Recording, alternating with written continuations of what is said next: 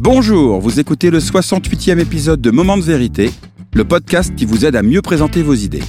Aujourd'hui, je vous partage 5 fausses bonnes idées pour réussir vos présentations. Mon nom est Bruno Clément, je suis le cofondateur de The Presenters, un cabinet de conseil en stratégie narrative. Et mon métier, c'est d'aider les gens à exprimer clairement leurs idées et les présenter efficacement en toutes circonstances, de la machine à café au palais des congrès. Je vais vous faire une confidence, j'ai écrit cet épisode à la demande d'une auditrice, Claire-Marie pour ne pas la citer.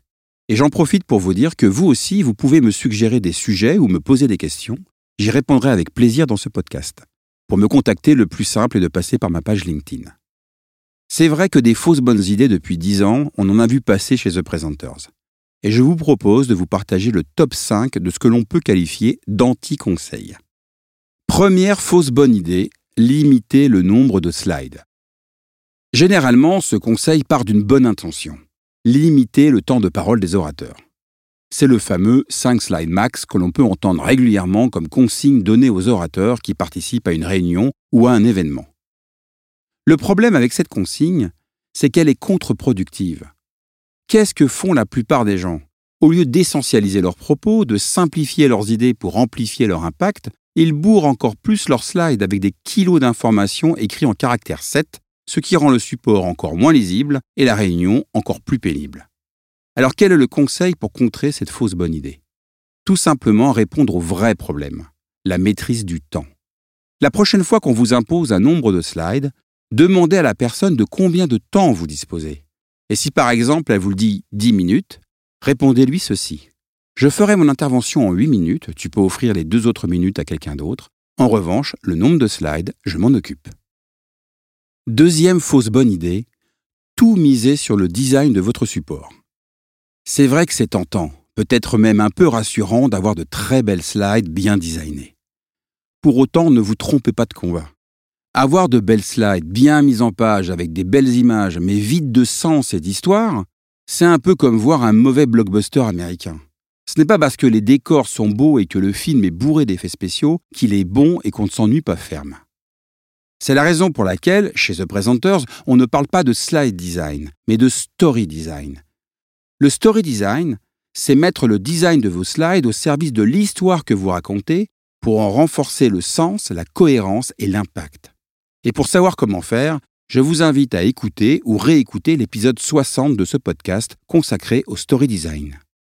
Troisième fausse bonne idée, ne pas répéter pour rester naturel. Alors ça, je l'entends très régulièrement, et c'est clairement l'un des pires conseils que l'on puisse vous donner. Parce que le naturel quand on est face à un public, c'est justement d'être gêné.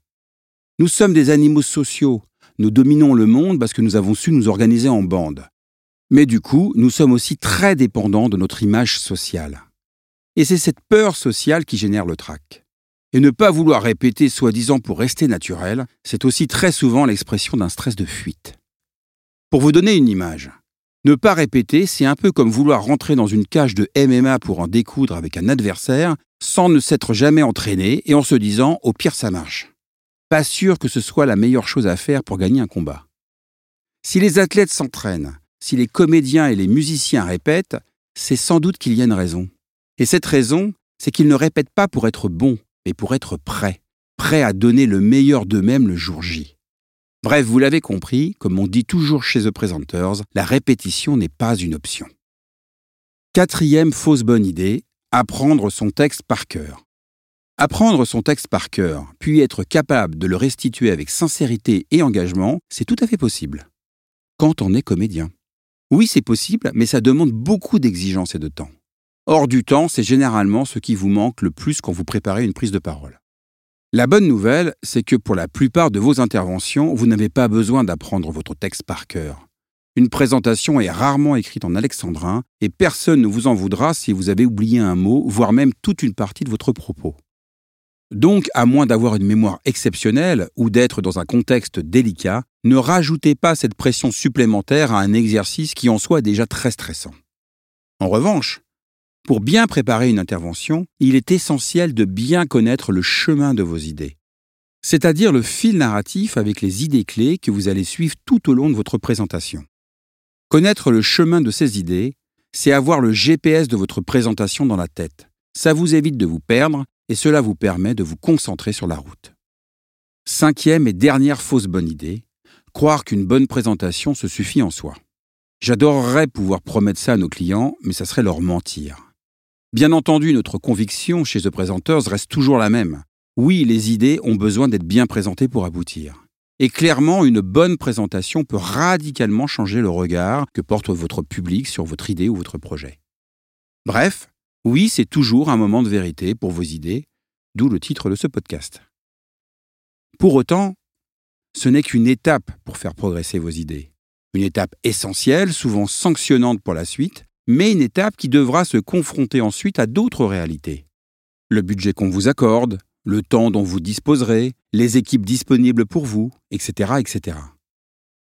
Mais la bonne nouvelle, c'est qu'une bonne présentation, c'est un produit recyclable à l'infini.